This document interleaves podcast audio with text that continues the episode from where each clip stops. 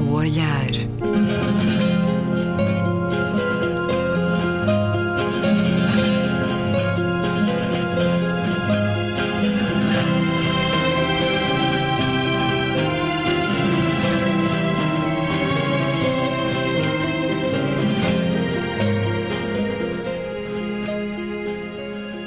Bem-vindos a um certo olhar. É uma conversa na Antena 2 com Gabriela Canavilhas, Luísa Schmidt, António Araújo e Luís Caetano. Vamos ao melhor e pior dos últimos dias. Olhar arregalado a quê, Gabriela Canavilhas? Esta semana, a empresa inglesa Savannah Resources anunciou um investimento de quase 100 milhões de euros no norte do país, em Trás-os-Montes. É a famosa mina do Barroso, em Boticas, uh, para a extração de lítio. Nós já tínhamos falado aqui há hum. tempos que Portugal uh, desenhava-se como um espaço uh, interessante para a prospecção de lítio. E confirma-se. tudo indica que Portugal pode vir a ser, de facto, o, o primeiro fornecedor europeu de espodumena de lítio. Lítio é algo que, uh, como nós já aqui também temos falado, uh, uh, fundamental. Um, Nas baterias. Um, um, ingrediente fundamental para as baterias, para os veículos elétricos. Vamos ficar ricos, todos? Não, não é só isso. É, é, para já, há aqui dois fatores importantes. Um é o investimento no norte do país, em Trás-os-Montes, em Botica.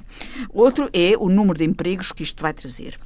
Depois é também os recursos naturais do país poderem também serem transformados em recursos económicos.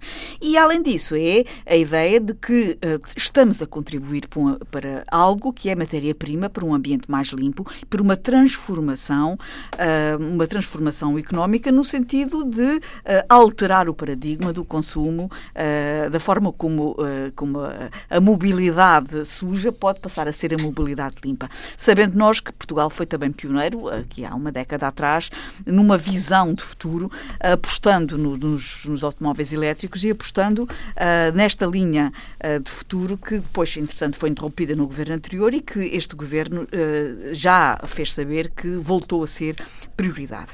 E interessa se chamar a atenção que estas reservas, tudo indica, que aparentam ser reservas de grande, grande dimensão e uh, pelos vistos, Portugal uh, será um dos 10 países do mundo com mais reservas de lítio. E assim o contrato seja bem negociado para que não nos tirem a maior parte? Há duas coisas não há nenhuma aí. razão para, para que não tenhamos esperança nisso. Agora, uh, só espero é que uh, não apareça a, a, seguir não sei quantas razões uh, de proteção do ambiente que venham a descobrir que, afinal, isto pode ser algo que, que é contraproducente por uma razão ou por outra. E já agora, não quero não, deixar não, de referir. Quando chegar a tua vez, vais naturalmente dar-nos conta do lado negativo de, destas coisas. Do alerta não é? Uh, já agora quero acrescentar que eu uh, sou solidária com os malefícios que advêm para o nosso país da perfuração da Algesur e da perfuração do petróleo, as sondagens que estão a ser feitas ou que, se, que iriam ser feitas em Portugal. Agora, quer dizer que se não fosse solidária, se eu não tivesse uh, muito bem uh, confortada com este princípio, eu passava a mudar de opinião radicalmente. Porque eu tenho recebido na minha caixa de correio eletrónica centenas de e-mails por dia. Centenas. Eu, neste momento, já devo ter mais de 10 mil e-mails recebidos nas últimas duas, três semanas e que são produzidos por robôs e com endereços que vêm de muitas partes do mundo por eh, radicais eh, contra as sondagens que são feitas, que iriam ser feitas em Portugal, contra a exploração de petróleo, contra as sondagens, contra todo este tipo de, de, de empreendimentos que se anunciaram para o, para o Algarve e esses e-mails falsos emitidos a partir de robôs são absolutamente bullying. E eu queria dizer que se eu não fosse muito segura da minha convicção, passava a defender a perfuração de petróleo, só porque este tipo de bullying é contraproducente e faz com que qualquer pessoa normal passe a ser radical pelo oposto. Eu só queria deixar uma nota relativamente à questão de, do lítio e das, e das minas. E da exploração de lítio, ah, só duas notas, duas ressalvas que são muito importantes de nós tomarmos em conta ah, de cada vez que se faz mineração. Uma delas é que os contratos sejam bem feitos. Não conheço estes contratos, por isso espero que o sejam, ou seja, que uh, o Estado português, nós todos, retiremos vantagens proteja os de, seus e direitos. proteja os seus direitos e, e retiremos royalties uh, a sério destes Adequados. recursos. A outra coisa é apenas de chamar a atenção para os resíduos das minas, porque pode-se explorar perfeitamente uh, as, as, minas de lítio, já tenho lido sobre isso, tem que se ter atenção àquilo que são os resíduos, de modo a que eles sejam tratados e não sejam depositados uh, sem, de forma desadequada para não vir a provocar problemas nas águas, nos solos, etc., como aconteceu ao longo dos anos em imensas minas. Nós temos um passivo ambiental de resíduos de minas pelo país fora, desde as minas de urânio, de, portanto, estou a falar de minas antiquíssimas, não é? desde as de urânio até as de wolframio e tudo, de, por não termos cautelado e tratado Mas os resíduos. Hoje os tempos são outros. Hoje os tempos são outros e é perfeitamente possível acautelar as externalidades negativas dos resíduos produzidos. O seu olhar arregalado da semana, António Araújo. Dois. Um, um, não é já desta semana, mas não podemos falar nele a semana passada. É uma notícia de Lisboa, de uma campanha de crowdfunding que permitiu financiar a substituição do telhado e arranjos exteriores na igreja de São Cristóvão. É interessante porque este padre, o padre Edgar Clara, manifestou um grande grande dinamismo, a, a recuperação desta igreja, para a qual ainda falta dinheiro, por isso já agora uh, apelo às pessoas que mandam mails e fazem bullying de mails, que, uh, mas ainda faltam 800 mil euros, mas já foi possível uh, recuperar uma parte graças ao orçamento participativo, por um lado, e graças também a uma campanha de crowdfunding. E houve aqui uma frase que acho que foi dita, estava na, nesta, assistir ao homilia ao Presidente da Câmara de Lisboa, que não citou a Bíblia, mas uma frase atribuída a Churchill, que eu não conhecia, que era uma pergunta que é interessante, que é se estamos a cortar na cultura, estamos a fazer a guerra para quê? Realmente é curioso. Não, para que é que se faz uma guerra contra os nazis se não para defender a nossa cultura? Se, se não tivermos cultura, não temos estes valores pelos quais nos bater.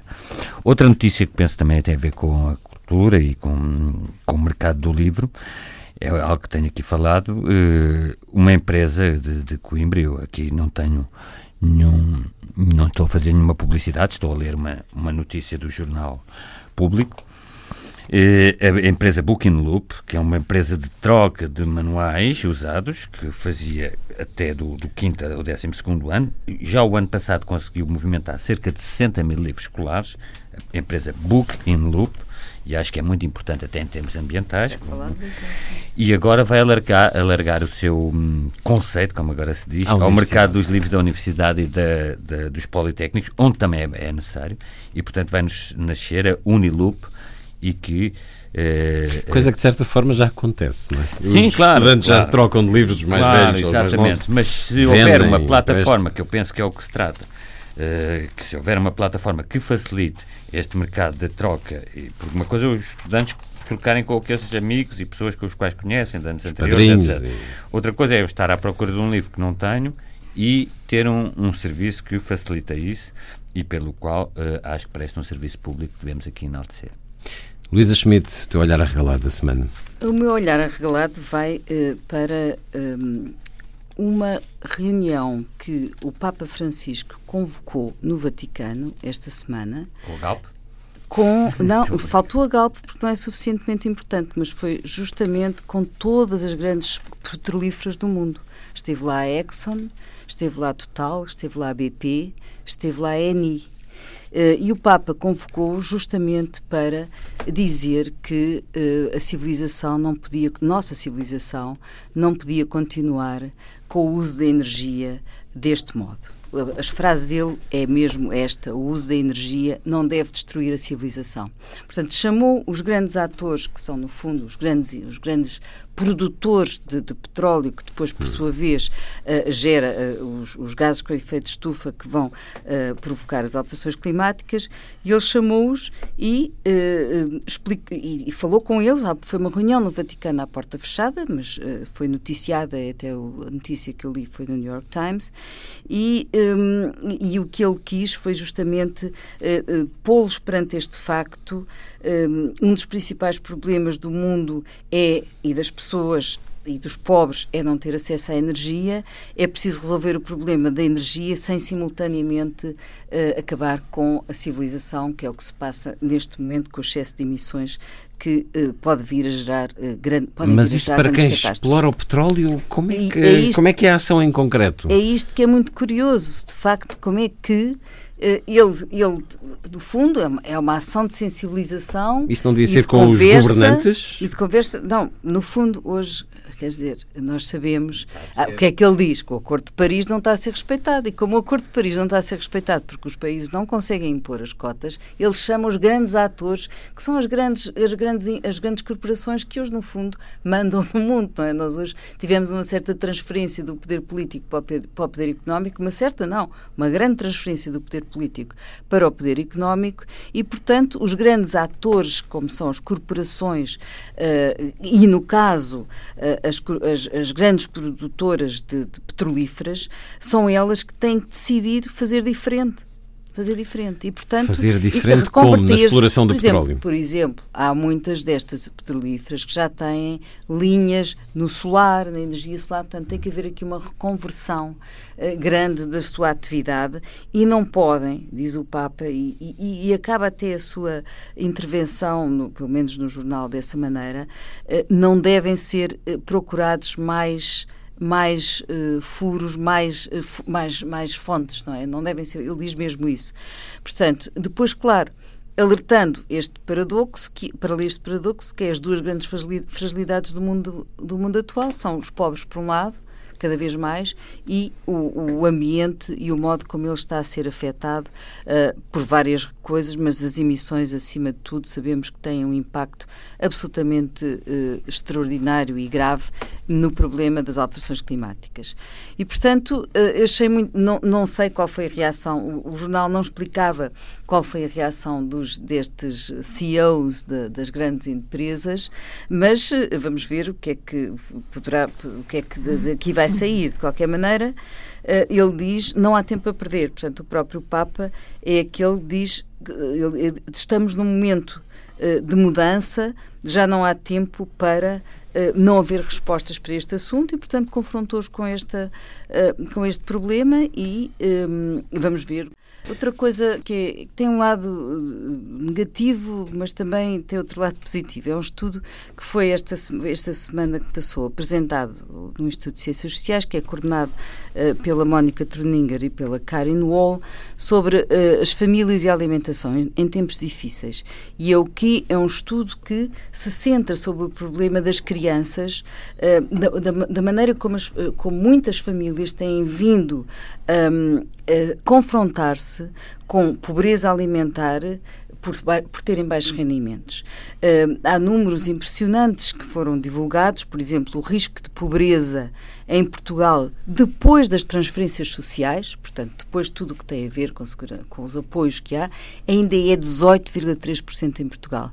O risco de pobreza antes das transferências sociais é 45% é de facto brutal, é extremamente negativo isto. A insegurança alimentar neste momento já atinge 10% da população, ou seja, um milhão de portugueses. E muitas crianças. E, portanto, o que o estudo, o, o estudo analisa é justamente eh, como o desemprego aparece como o principal fator explicativo das atuais uh, condições económicas das famílias, mas também os baixos salários também têm esse problema, sobretudo quando há, quando há crianças, não é?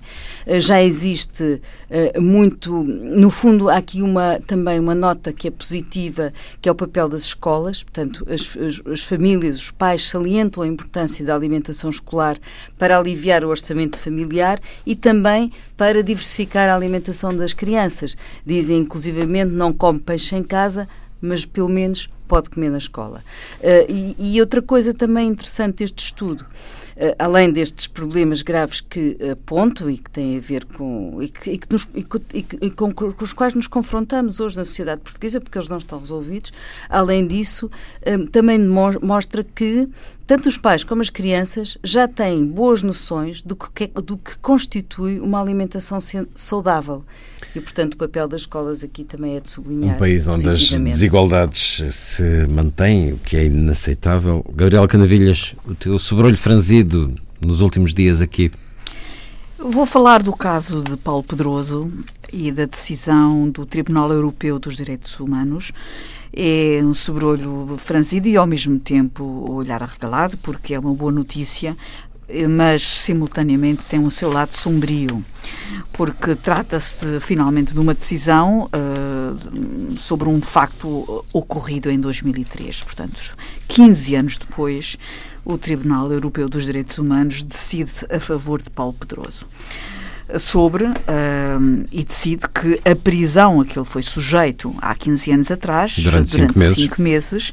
era uma prisão, ou foi uma prisão uh, incorreta e, portanto, uh, não havia, afinal, provas suficientes para o levar a tribunal, havia dúvidas sérias Uh, sobre uh, se a pessoa que os jovens identificaram era ou não uh, Paulo Pedroso, jovens do processo Casa Pia, estamos a falar do processo Casa Pia, e, portanto, as razões que levaram a que Paulo Pedroso, que era um, um, um jovem político com um futuro promissor, ex-ministro, e que tinha à sua frente uma carreira política uh, com grande possibilidade e, e, além disso, um homem a quem todos reconheciam grandes qualidades, uh, afinal uh, acabou por ser tirado por uma cadeia durante cinco meses sem fundamentos suficientes.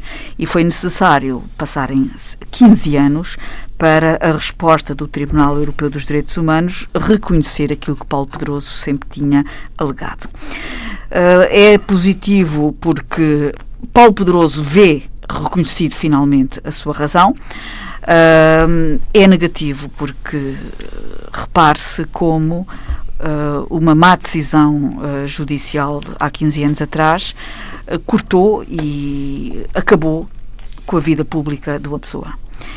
Uh, acabou completamente uh, com a possibilidade de Paulo Pedroso alguma vez poder voltar a ter qualquer tipo de atividade pública. Portanto, aquelas frases bonitas de que a justiça vai limpar o meu nome uh, não acontecem. Não. O que aconteceu de facto a Paulo Pedroso e que ia acontecendo a outras pessoas Uh, nomeadamente até, lembram-se. Foram próprio, mostradas fotos de Jorge Sampaio, de Jaime Gama, de Ferro outro, Rodrigues. políticos. Houve... Talvez um dia saiba tudo o que foi esta investigação e este julgamento. Eu acho que nunca vai saber.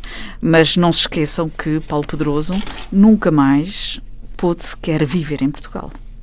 Paulo Pedroso está há 15 anos a trabalhar no estrangeiro, esteve muitos anos a trabalhar na Europa de Leste, esteve na Turquia, esteve a trabalhar em Ankara, está neste momento a trabalhar em Washington tem dois filhos, é casado em Portugal, ele está separado da família há 15 anos, impossibilitado de ter uma vida normal no seu país junto da sua família. Porque é apontado na rua. É apontado na rua como estando ligado ao caso Casa Pia. É a destruição completa da possibilidade deste homem ter uma vida limpa, uma vida normal. Por causa, de facto, de uma mancha que ele não merecia do qual era completamente inocente. Isto é trágico. Trágico. Até porque quem decidiu essa prisão não lhe acontece nada. Não lhe acontece nada. E está já já nós todos pagamos a indenização, que até eh, não é muito grande. Não, são 60 e tal mil euros, portanto não tem significado, como é evidente, uh, sobretudo para o custo pessoal que Paulo Pedroso uh, teve que pagar, mas uh, a verdade é que Uh, os erros judiciais, os erros uh, dos tribunais, os erros de perseguição, eu diria até política, porque houve também contornos políticos nestas decisões. E não vamos escabotear nem vamos esconder o sol com a peneira, uh, são terríveis e não há nada que faça voltar atrás estes erros.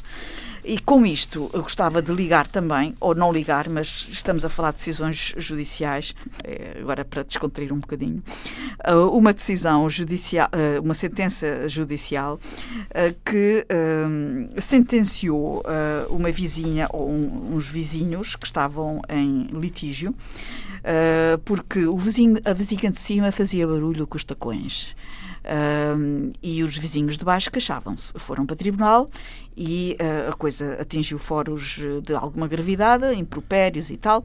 A vizinha que fazia barulho com os sapatos uh, foi ressarcida num montante de 6 mil euros pelo vizinho de baixo que, que, insultou. que insultou. A senhora, a vizinha dos, dos saltos altos, recorre.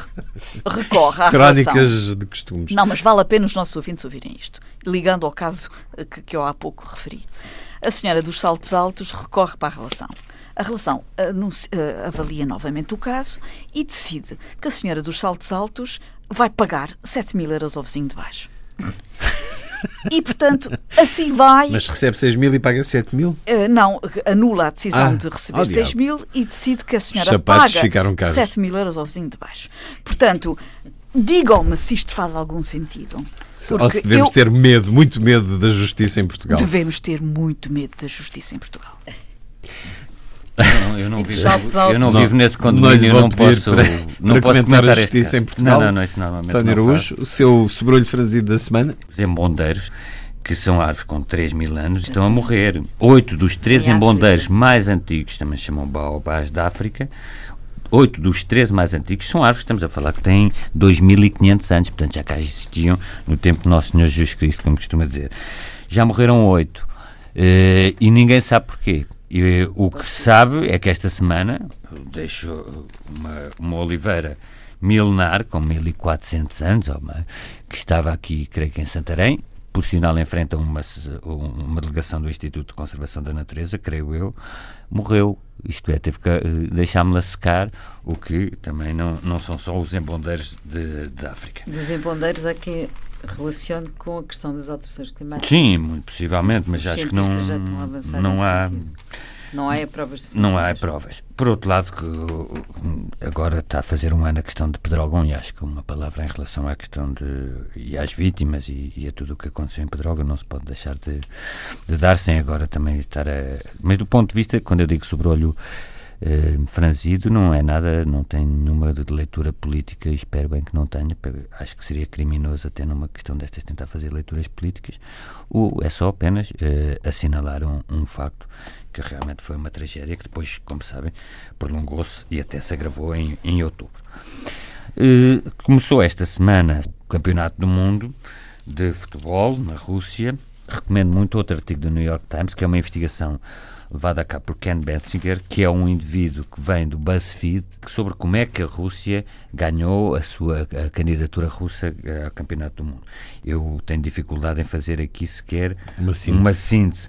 Eu recomendo Tanto a Rússia que... como o Qatar, não é? Exatamente. Mas, isso, as investigações dizer, à volta da FIFA já FIFA, trouxeram muita coisa. Quer dizer, FIFA, tudo, uma série de coisas corrupção de corrupção mais alto nível e, portanto, a Comissão Europeia não manda lá ninguém mas todos os países lá estão. Um bocado de fariseísmo a Comissão Europeia não mandar ninguém eh, porque, por causa da Rússia, mas o que é facto é que a gênese deste campeonato Pura do cosmética, mundo é a gênese deste campeonato do mundo é bastante problemática. E já agora que estamos a falar da Rússia, eh, uma notícia também que penso que cá em Portugal passou um bocadinho despercebida é que a Suécia, que normalmente é um país previdente, eh, renovou e, e está a aplicar as doutrinas da Guerra Fria, talvez possa pensar que isto é um bocadinho aquele alarmismo nórdico da, da Guerra Fria do ponto de vista de proteção civil. Portanto, em desta, há pouco tempo, em 21 de maio, em maio passado, a Agência de Proteção Civil da, da Suécia lançou e distribuiu por todo o país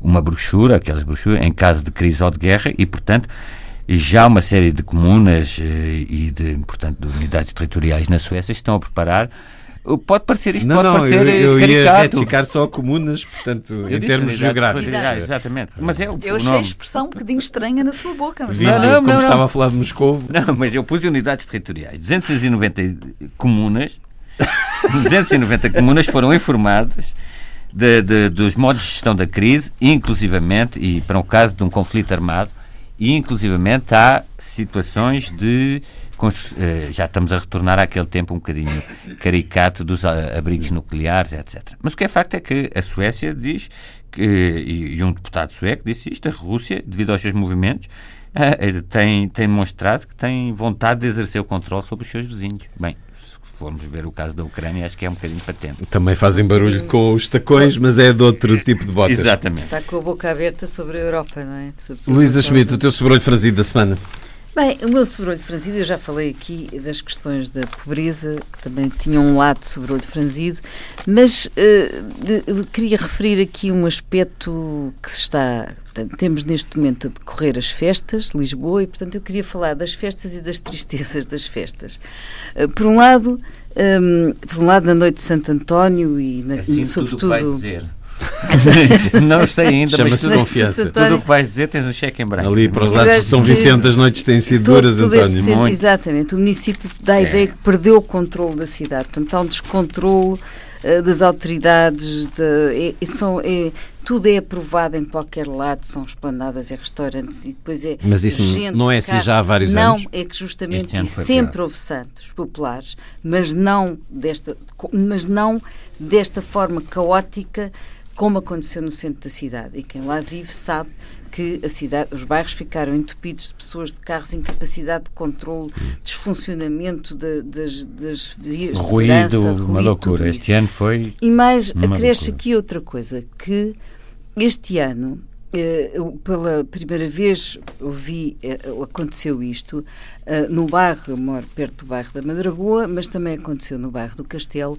não haver elementos da comunidade local suficientes para constituir os grupos das marchas, os grupos das marchas populares porque as pessoas por causa foram, da gentrificação da cidade. Saindo. E portanto, como as pessoas estão a ser expulsas destes bairros antigos, assim, em Catadupa, eh, já tiveram que ir buscar, só na Madragoura foram buscar 20 pessoas que entretanto foram para o Barreiro, para a Almada, para Sintra, para a linha de Sintra e que, eh, como gostam muito da, eh, das marchas, vieram fazer o seu papel. Mas quer dizer, isto alerta-nos para esta expulsão dos residentes, incluindo idosos, como sabemos, mas para a expulsão dos residentes e para este problema que se está a criar na cidade e que nós vamos pagar caro se não for bem agarrado. Quer dizer, é preciso uh, olhar para isto muito seriamente. Eu sei que está a ser feita uma lei da habitação, tudo isso, mas tem que ser tem que, se tomar, tem que se tomar algumas medidas mais rapidamente, como aconteceu em outras cidades, para nós não ficarmos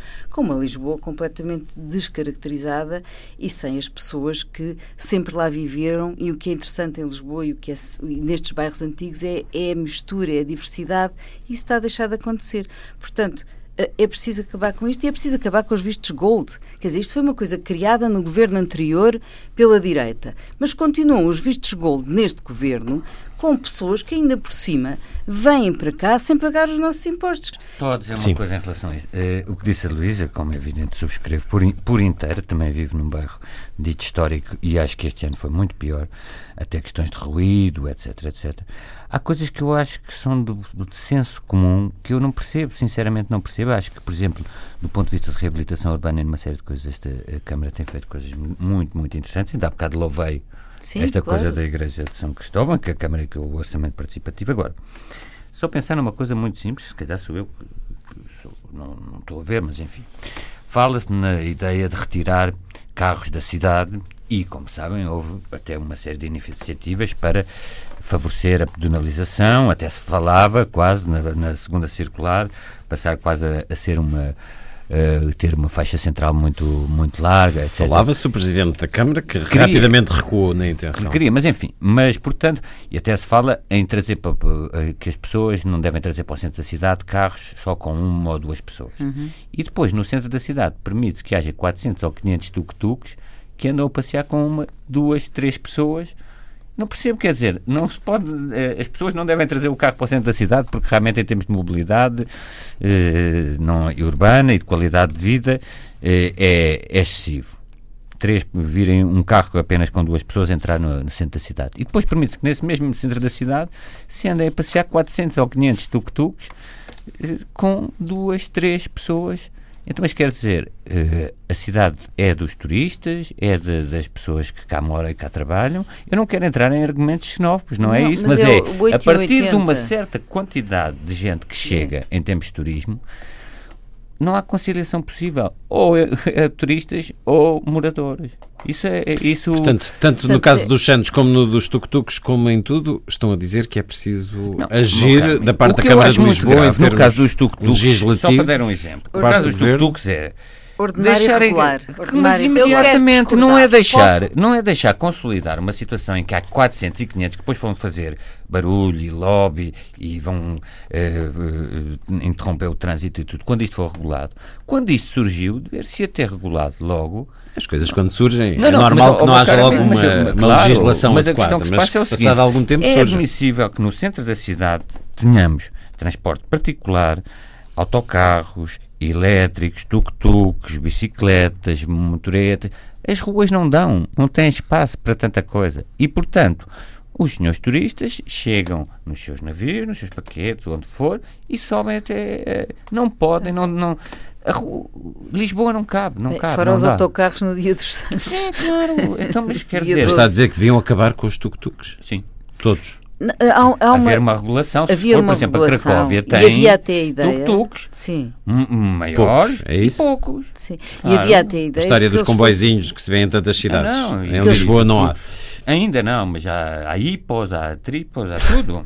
Eu julgo que para o ano vão ter que ser elétricos, portanto vão deixar de ter. Eh, Sim, mas isso é outro dos problemas. Gabriel. Eu, uh, permita-me discordar, Luísa, eu sou uh, completamente a favor das festas dos Santos Populares. Mas eu mas também. Nós também, nós também. Mas eu sempre não. fui às festas dos Santos Populares a, a e questão é que as, das festas as dos festas Santos Populares. Não é isso. Duram um Foi dia ou dois. Não, não, dura não. Oh, Gabriela, desculpe, as o festas... Lar da Graça está cortado desde o dia 1 ao dia 17. São 17, 18 dias. As festas não é uma noite. As festas têm uh, funções de, claro, de coesão, de, de, coesão do bairro, ah. de exaltação de práticas tradicionais, uh, têm vantagens de múltipla natureza e até económicas. Claro. E são importantes para a animação dos bairros. Os tais, uh, os tais bairros que uh, Lisa se queixa tanto de ninguém, gentrificação. Eu, eu sou um partidário não, das festas. São fundamentais para a animação a muitos níveis. É absolutamente fundamental que se mantenham e que se renovem e que se uh, reinventem. E, portanto, nós não podemos ter, uh, como é que se diz, sol de neira e, e, chuva, no, chuva naval, no naval nós temos que pagar o preço pelas coisas. E ter festas uh, tradicionais no, no, coração da cidade é importante. E se causa algum incómodo durante alguns dias do ano, pois paciência. Uh, eu acho que nós uh, temos que saber também acomodar-nos ajeitar-nos a alguns incómodos que possam causar. Mas não ninguém está a falar. Desculpa lá. E, e, não acho, não acho de todo que nos devamos sentir incomodados por causa das festas dos Santos Populares. Eu acho que nós temos não, que realmente. Não ouviste o que eu disse? Ouvi. Não, então deixa-me rebater. Porque o que eu disse foi, foi o descontrolo.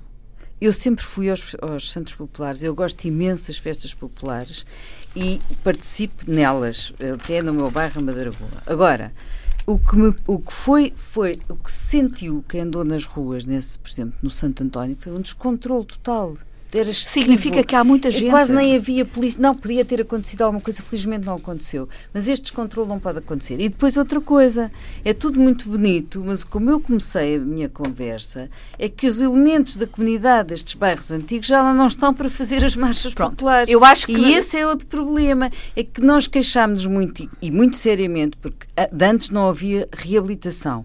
E, portanto, as pessoas saíam do centro da cidade porque não havia reabilitação.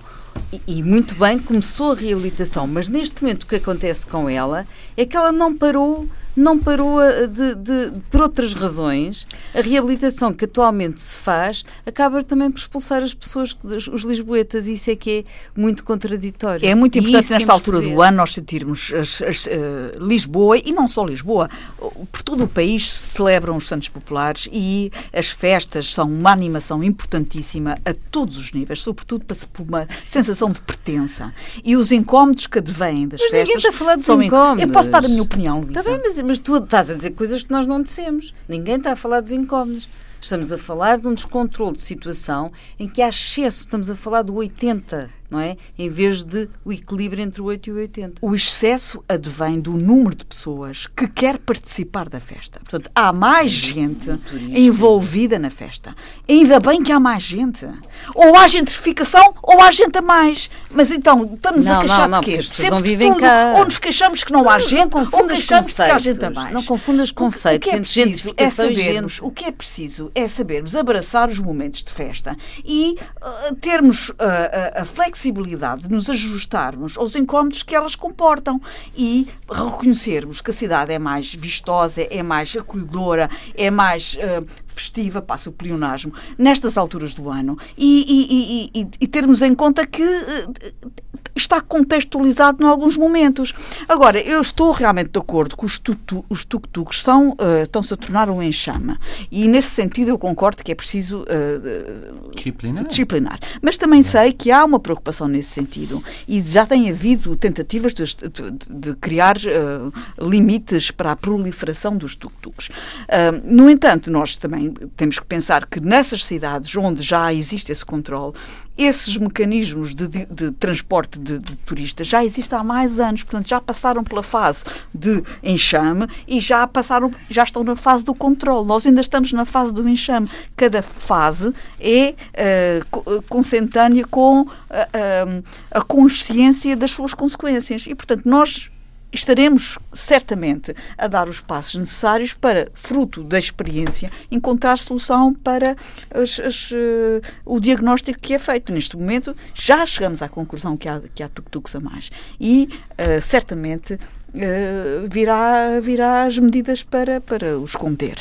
Uh, concordo, agora é que eles Gabriela, são importantes. Eles são importantes. Mas nós sentimos-nos todos a reconhecer como quem vive tendo uma vizinha com de no andar de cima que está a fazer barulho e, e entretanto as autoridades dizem que vão tratar do problema, mas já deviam, porque continuam, por exemplo, neste caso do, dos tuk-tuks e não só, uh, do transporte privado e tudo nos, nos centros históricos, acho que deviam ser ponderado o mais depressa possível.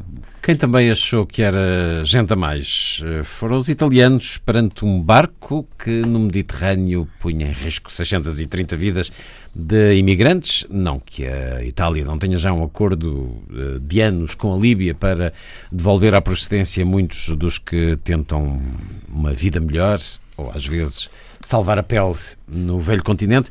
Mas esta foi a semana em que entramos na era de Aquários. A era de Aquários que acho que sugere harmonia e solidariedade. Foi precisamente o contrário que aconteceu com o novo governo de extrema-direita, nacionalista italiano, que recusou a entrada deste barco, que depois passou a ser mais do que uma embarcação a Espanha aceitou receber os 630 imigrantes do Aquários e restantes navios. Chegaram no domingo, estão a apanhar mau tempo no Mediterrâneo. O novo governo de Itália diz que não aceita lições de ninguém, muito menos da França. Macron teve palavras muito pouco simpáticas para com a atitude da Itália, mas a Itália respondeu que a França também expulsa muitos imigrantes das próprias fronteiras para a própria Itália. Enquanto isso, a comissária Mogherini diz palavras bonitas sobre solidariedade, que é a base da política europeia. Como é que olharam para o caso do Aquários? Lembra-se há uns anos houve o Êxodos. Sim. É, até um livro muito sugestivos. Sim. É isso sobre a questão também, dos judeus. Cheio de andou à deriva. E perante a passividade de, de potências ocidentais e tudo. Isto realmente, este caso uh, aqui talvez seja mais notório porque o navio com 600 pessoas convoca muito se o nosso imaginário, se fosse um bocadinho se tivessem sido retidas na fronteira, não estávamos com, Sim, a falar disso. Nós estamos Eu a falar que de questões às claro, vezes infrahumanas, por isso claro, foram divididas por, por, vários claro, navios. E por isso mesmo que, que a questão dos refugiados representa um desafio para a Europa que eu acho que nós aqui não temos bem consciência sequer aqui no, nesta, nesta ponta em que se discutem os tuk-tuks e as festas E aqui estamos populares. na linha entre refugiados e imigrantes económicos. Não, isso é, um, é, é, uma tragédia muito grande e quando nós pensamos nisto é o seguinte, era, falou há bocadinho do acordo com a Líbia. Até que ponto é que isto também, além, retirando a questão da Síria, não é a fatura a pagar pelo insucesso das primaveras árabes que foram tão festejadas numa certa altura. Mas também, muitas vezes me interrogo, é o que é que nós preferíamos era ter um acordo com um ditador sanguinário como Gaddafi que interceptava o, o, é que a imigração clandestina não começou agora. Não foi a morte de Gaddafi que precipitou as pessoas para o Mediterrâneo. Antigamente, no regime totalitário de Gaddafi, ele é que não deixava as pessoas sair e havia acordos, como sabem, informais com a Itália. O problema era contido à nascença. Exatamente. E, portanto. Se bem aqui, que a coisa não correu bem, claramente. Aqui, do ponto de vista moral, coloca-se um problema grave, porque é o seguinte: nós preferimos ter regimes musculados que continham a imigração à nascença, e, pactuar, e, portanto, o universalismo dos direitos humanos terminava no Mediterrâneo Norte, na parte norte, e, portanto, aqui já não tínhamos imigrantes. Ou, agora, quando eles chegam, é sempre um dilema, as coisas são sempre más. Por outro lado, também não gosto nada de um argumento que parece que surge um bocadinho, que é um bocadinho do Rivers of Blood, não sei se se lembra um discurso do Enoch Powell na, na Câmara dos Lords, acho que foi nos Lords, não foi nos Comuns, em que ele, hum, nos anos 50, ele tinha capacidades oratórias muito grandes, o Powell, e, e disse, ainda vão, eh, vamos assistir a rios de sangue, portanto é uma... E, e quase é tido como premonitório de, em relação aos males que tem a imigração, etc. Eu também não gosto muito daquele, daquele argumento que diz assim, nós temos o populismo de extrema-direita porque temos imigrantes, isto é, Uh, o preço que temos a pagar por ter a migração aqui é, é, é os governos de extrema-direita.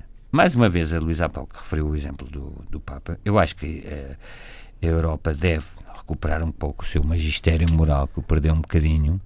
Também não percebo muito Uh, estas críticas que estão a ser feitas à senhora Merkel, que ela aliás esteve uh, no interior do críticas seu próprio, internas, interna, eu disse no interior do seu próprio, quando ela teve um, um aspecto do, de um grande humanitarismo. Depois temos que arranjar assim uns símbolos como aquele refugiado que em França trepou uma coisa que é para Sim.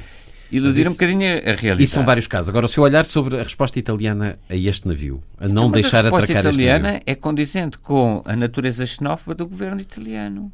E, portanto, eu, nós não podemos esperar outra coisa de um governo com aquele perfil.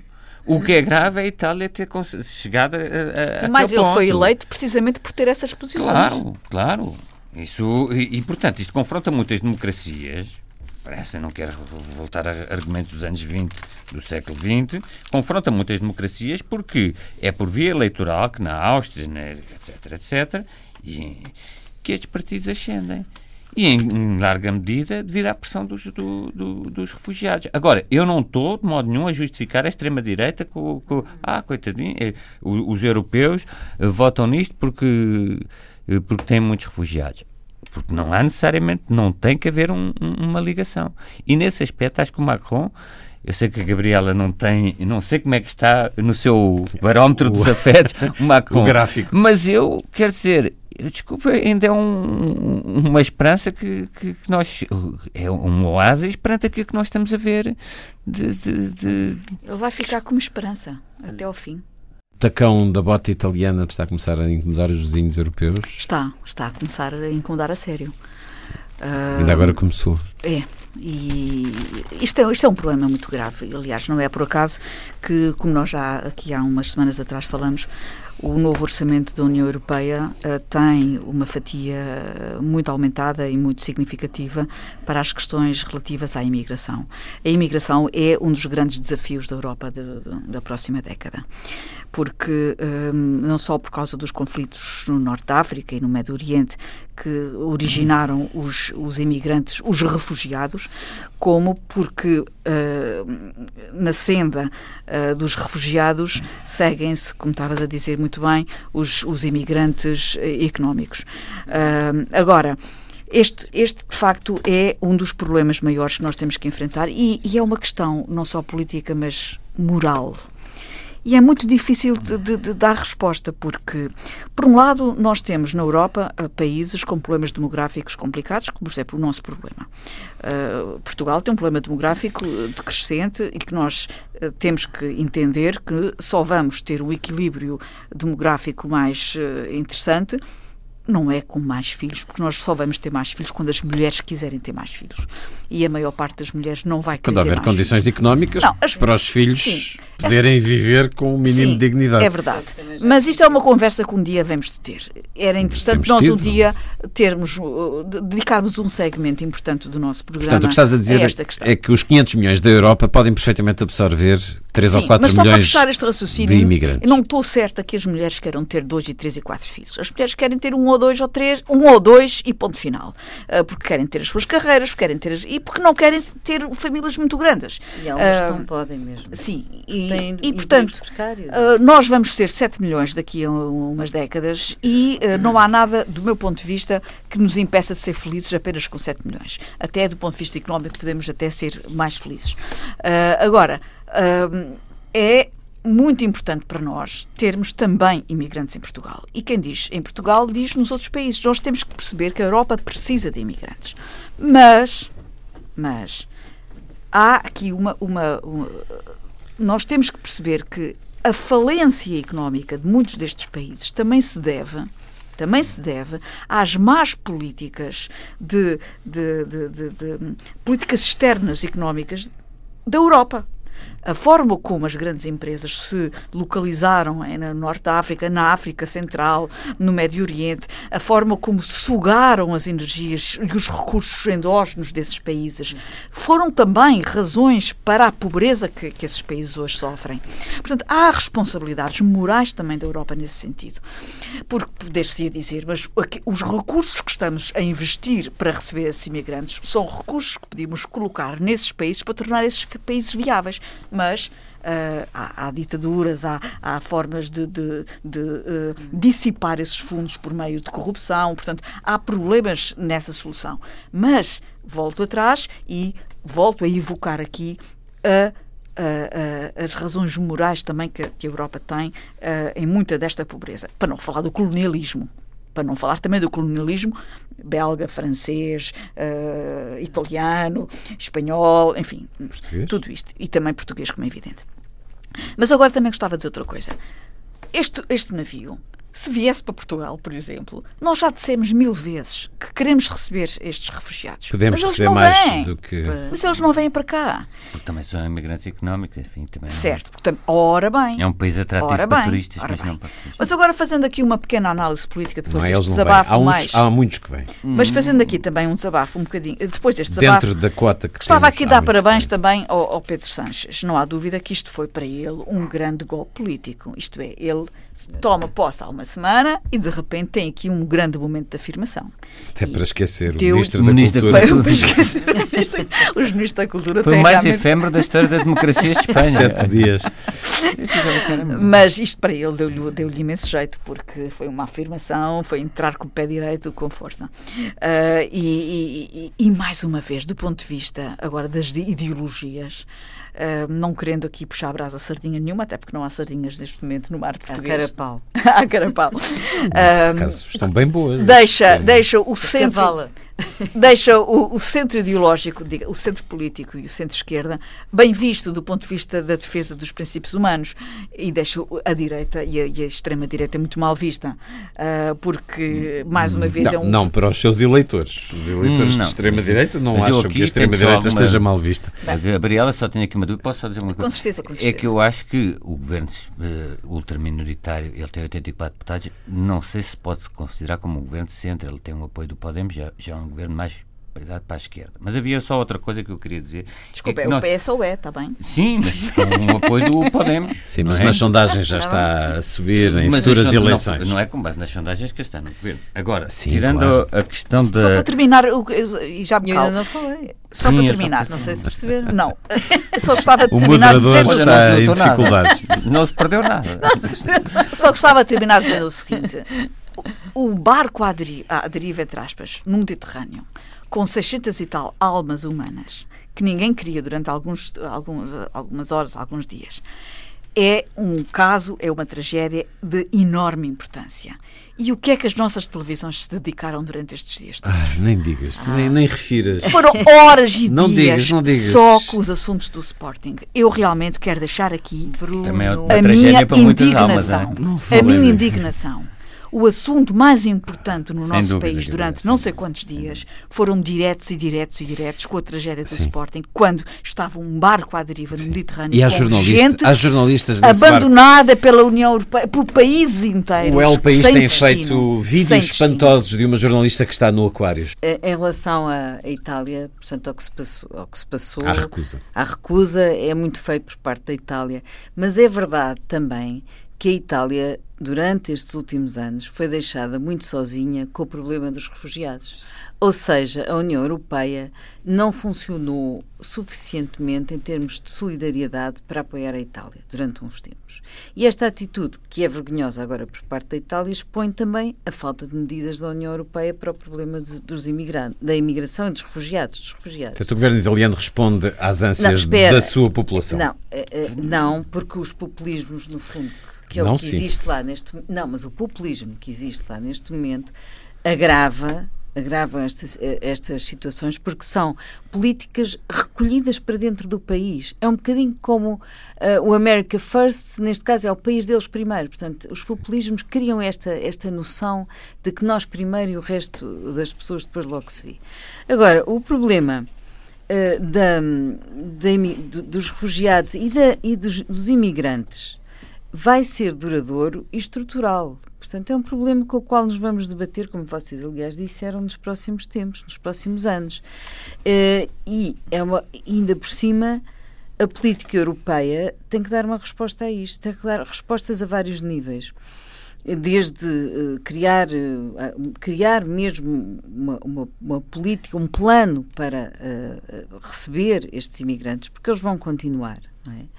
Até as suas próprias políticas, a, a, a, até como é que eu hei de dizer, as suas, a, contradição das suas próprias políticas. Eu dou aqui só um pequeno exemplo. A PAC, a Política Agrícola Comum, um, tem um modelo agrícola na Europa que é eh, muito protecionista relativamente à sua produção, mas sem pensar no que se passa em termos agrícolas nos países em desenvolvimento.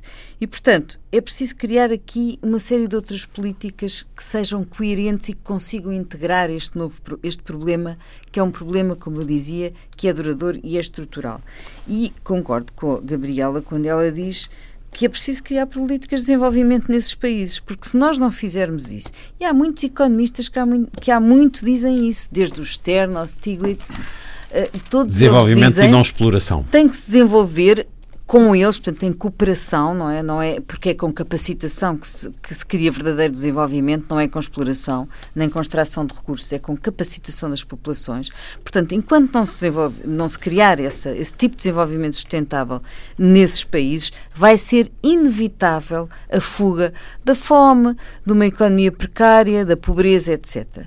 Eh, o Nicolas Stern chegou a propor em 2007, 2008, nessa altura que ele fez para o governo inglês um, um estudo, um trabalho específico sobre a questão uh, ambiental e também do desenvolvimento sustentável, ele dizia que se cada país ocidental contribuísse com 0,3% do PIB para os países em, em desenvolvimento, que o problema acabaria por se resolver. Portanto, há aqui é inevitável nós olharmos para esse assunto. Claro que a situação é grave, porque depois temos o Trump e isso tudo. Nos extremos do espectro político, quer na extrema-esquerda, quer agora, falando da extrema-direita, há capilaridades e há ligações ocultas que nós muitas vezes não percebemos. Por exemplo, a vitória na Eslovénia, que cá uma vez mais estávamos mais preocupados com o Sr. Bruno de Carvalho, nem notamos, o Sr. Janez Jansa ganhou as, as, eleições na Eslovénia com um discurso de extrema-direita populista, com o lema dele era a sobrevivência da nação eslovena e o grande apoio do, eh, do deste senhor Jansa foi quem? Orban, Vítor Orban, que durante dois anos teve eh, pessoas próximas de Vítor Orban tiveram a investir nos grupos de mídia na Eslovénia e na Macedónia, nomeadamente num grupo que é o, um, um, uma revista de escândalos, o próprio nome Scandal 24, e outro é um canal de televisão, o Nova 24 TV, que publicou relatórios e notícias alarmistas sobre migrantes e entrevistas exclusivas com o Sr. Orbán e, portanto, existe uma rede de extrema direita populista, como também existirá de extrema esquerda, anti Europeia Quer e dizer, que tem. Já estamos a falar Sim, desta mas de extrema-direita que é é eu clara e estou a dizer. notável. Mas eu Não, disse isso. Falando da Eslovénia, que progrediu uma- imenso graças à solidariedade da União Europeia Sim, na sua função claro. normal e agora e vem com o original. discurso. Portanto, muitas vezes estas coisas os- do- do, eh, são alimentadas. Nós não podemos pensar. Se, se, eh, as pessoas também, se recebem informação de, de sensacionalistas e os mass media. Eh, alarmistas Mas contra o- imigrantes, as pessoas, claro, depois Mas, tenderão ó, a votar ni- nisto. Mas, ó António, tu falaste em ser realista. Há uma coisa que é ser Não, realista. desculpem esta introdução não, não, desta não. nota eslovena, Não, mas isto é um realismo Mas muito espera, grande em relação mas ao que espera. está da nossa eu, União e eu Europeia. referi justamente que os populismos eh, são políticas recolhidas para dentro do próprio Claro. país e que, portanto, criam aqui um problema grave num momento que é doloroso para a Europa, justamente porque isto cai numa, numa altura em que existe o Brexit, quando a Europa precisava de estar neste momento reforçada. E a Europa Agora- conseguiu lidar agora, com a Polónia e com a Hungria. Não consegue. espera, agora, ser realista neste momento é considerar que este problema dos imigrantes e dos refugiados vai ser duradouro e estrutural. Isso é ser Sem realista. E, portanto, vamos ter que lidar com ele. Sem dúvida, sem dúvida. Já não temos tempo para mais, vamos às vossas sugestões para os próximos dias. Gabriela Candevilhas. Pois, ainda em jeito de hum, aniversário eh, de Fernando Pessoa, que foi no dia 13 de junho, e portanto a 130 Casa anos. Fernando Pessoa f- promove eh, Vários encontros. vários, vários eventos. Há um deles que se chama O Piano no Meio da Sala. E no dia 21 de junho, às 19 horas, eh, vai estar um piano no meio da sala e eh, Adequadamente. e no meio do piano, ou melhor, no meio do banco do piano, vai estar o Pedro Burmester. E ainda ao longo eh, da semana seguinte, portanto, 22 de junho até 24 de junho, uma coisa chamada Festival Coros de Verão, no CCB. Porquê é que eu falo nisto? Porque os coros são uma das práticas musicais mais interessantes e mais fáceis, porque o instrumento está dentro do corpo, está dentro de cada um de nós, é uma prática coletiva, portanto dá- é, é mais fácil e dá muito prazer cantar em conjunto, e é uma prática também amadora, ah, e existe um coro em qualquer coletividade, perto de vós, perto de cada um de nós, ah, e é muito, ah, dá muito prazer cantar em coro. E, portanto, este festival de coros vai trazer coros de todo o país e do estrangeiro para partilharem essa experiência. Aconselho a assistirem às várias fases deste festival e aos concertos de encerramento no CCB durante toda esta semana de 22 a 24 de junho. É uma experiência ah, interessante e, sobretudo, pode-vos dar a quem os for assistir vontade de pertencer a um coro. António É mesmo. Eh, duas exposições sobre animais. Uma no Porto, do- organizada eh, com base no Natural History Museum de Londres, eh, chamada Extinção, o fim ao início, na Alfândega do Porto. É, porque, como o próprio nome indica, uma exposição sobre a extinção das espécies. Mostra o Dodô, por exemplo, aquele pássaro que eh, foi extinto, como sabem. E em Lisboa, talvez mais controvérsia, eh, Animal Inside Out, a natureza despida, não é por ser a natureza despida, não é por nenhum moralismo, mas é talvez pelos métodos do Dr. Pois. Gunther von Hagens, mas de qualquer forma, para quem eh, estiver disposto a ir, é uma exposição informativa na Cordelaria Nacional, animais, digamos, eh, em carne e osso e em músculos, dos quais podemos eh, eh, observar. Eu, por acaso, há bocado estava-lhe a referir, eu não sabia que a expressão músculo vinha de musculi, que os romanos utilizavam, julgando que de rato, que eh, o movimento dos músculos eram ratos que teríamos debaixo da pele. Devia ser uma história no tempo dos romanos que passou, digamos, para a nossa cultura com o nome de músculo. Luísa Schmidt. No Porto, uma tertúlia que vai decorrer no ciclo Observatório do Urbanismo e que se intitula Qualidade do Céu e da Noite nas Cidades, Poluição Luminosa, Saúde e Ambiente. E quem vai eh, ser o animador desta tertúlia, que vai decorrer no dia 20 de junho, quarta-feira, às 18 horas, é Raul Cerveira Pinto, que é professor da Escola Superior de Saúde do Instituto Politécnico do Porto e que fez uma tese muito interessante sobre poluição luminosa. Uh, a outra sugestão é uma organização em Lisboa, uh, do Colégio F3 da Universidade de Lisboa. Um, dentro do ciclo de cinema e debate sobre alimentação e ambiente, vai passar dia 19 de junho às 19 horas na Cozinha Popular da Moraria o filme A Festa de Babette, de Gabriel Axel. Foi um certo olhar, uma conversa na Antena 2 com Luísa Schmidt, Gabriela Canavilhas, António Araújo e Luís Caetano. Assim os desejos de uma excelente semana.